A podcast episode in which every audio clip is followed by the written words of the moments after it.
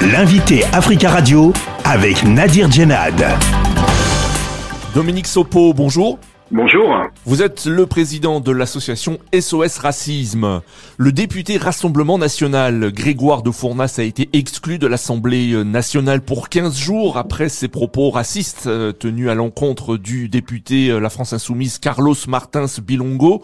Le député d'extrême droite a lancé jeudi dernier, je cite, qu'il retourne en Afrique alors que Carlos Martins Bilongo interpellait le gouvernement sur sa politique migratoire. Est-ce que cette sanction est pour vous euh, bah, la sanction prise par l'Assemblée est de toute façon la plus haute sanction que peut prendre euh, l'Assemblée nationale contre l'un de ses membres. Donc euh, on peut se satisfaire que d'emblée ce soit cette sanction maximale qui ait été euh, énoncée.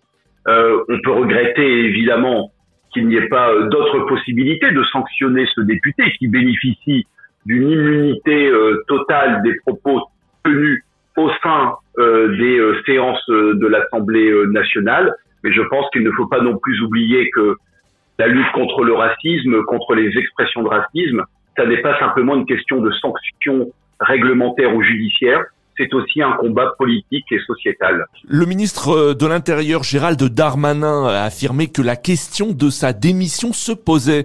Alors est-ce que pour vous, ce député Rassemblement national doit démissionner?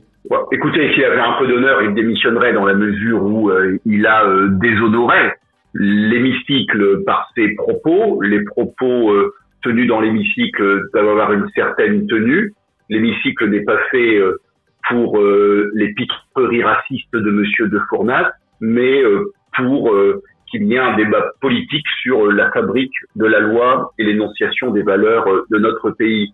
Ceci étant, on entend bien que Monsieur de Fournas au regard de son positionnement politique, ne va pas démissionner, dans la mesure où c'est même précisément parce qu'il est cela qu'il a été investi et même qu'il a été élu. Les propos de Monsieur de Fournas, ces propos racistes, font écho aux euh, multiples tweets qu'il a déjà fait dans le passé, où il appelait à l'expulsion des Maliens euh, vers le Mali, au retour des Algériens en Algérie, j'en passe et des meilleurs.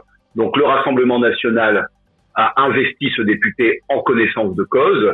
Je rappelle d'ailleurs que Grégoire de Fournas était appelé à devenir le porte-parole du euh, nouveau président du Rassemblement national, Jordan Bardella. Donc on voit bien que c'est quelqu'un qui euh, fait partie du dispositif du Rassemblement national, qui d'ailleurs l'a soutenu mordicus malgré le caractère scandaleux des propos prononcés. Est-ce que euh, ces propos du député d'extrême droite montrent que ce parti, euh, le Rassemblement national, n'a pas changé et que la politique dite de dédiabolisation menée par euh, Marine Le Pen a échoué? Bah, De toute façon, le fait que le parti n'ait pas changé est une évidence. Alors évidemment, on peut toujours dire qu'il y a des changements au Rassemblement national, il y a un rajeunissement des cadres, on est sur des personnes qui n'ont plus les mêmes passés par la chance des choses que les fondateurs qui était euh, qui avait vécu pendant la Seconde Guerre mondiale et qui était gravement euh, compromis. Euh, on voit bien qu'il y a beaucoup moins d'énonciation publique de l'antisémitisme et du négationnisme. Ceci étant, ce parti reste un parti autoritaire, fondamentalement contre le principe d'égalité, comme on l'a vu à travers le programme présenté par Marine Le Pen à l'élection présidentielle, et évidemment un parti euh, foncièrement raciste. Alors vous avez évoqué le nouveau président du Rassemblement national, Jordan Bardella, qui a évoqué une chasse à l'homme pour parler des sanctions infligées à, Grégoire de Fournas. Euh, est-ce qu'avec ce nouveau leader à la tête de ce parti, euh, on peut craindre de nouveaux débordements racistes? Bah, Vous savez, le racisme au Rassemblement national n'a jamais cessé de s'exprimer. Il suffit de regarder le programme, il suffit de regarder l'obsession euh, anti-immigrée de ce parti, y compris énoncée par Marine Le Pen. Je pense que euh, il n'y a pas à craindre plus euh, ou moins qu'auparavant. Ce parti que l'on considère de plus en plus, notamment dans l'espace médiatique, dans l'espace politique, dans l'espace intellectuel, comme un parti normalisé et banalisé, reste un parti raciste. Je, j'allais dire, c'est quotidiennement que le Rassemblement national développe une thématique euh, du, euh, du racisme, de la haine de l'autre, de l'infériorisation. Je rappelle quand même que ce parti s'est présenté à l'élection présidentielle avec le concept de priorité nationale, qui vise rien que moins qu'à vider la Constitution des garanties offertes par la Déclaration des droits de l'homme et du citoyen en matière d'égalité de traitement entre les individus qui vivent dans notre pays. Alors plusieurs leaders du parti Les Républicains comme Bruno Retailleau, euh, Nadine Morano entre autres ont estimé que la sanction à l'encontre du député d'extrême droite euh, était trop sévère.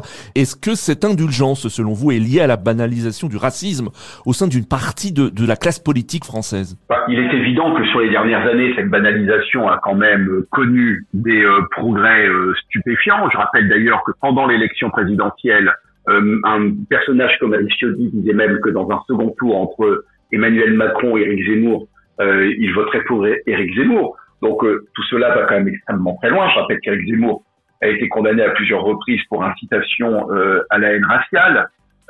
et quand j'entends les propos de Monsieur Retailleau, de Madame Morano, je ne suis pas très étonné. Nous sommes sur des partis qui se sont extrémisés quand même ces dernières années. Jamais les partis qui ont repris les idées d'extrême droite ont pu en tirer les marrons du feu. À chaque fois, ce qui s'est passé lorsque le discours de l'extrême droite a été repris par d'autres fractions de la classe politique, ça a toujours été un désarmement des opposants à l'extrême droite, un désarmement qui a permis des progrès de l'extrême droite. Dominique Sopo, merci beaucoup d'avoir répondu à nos questions. Merci. Je rappelle que vous êtes le président de l'association SOS Racisme.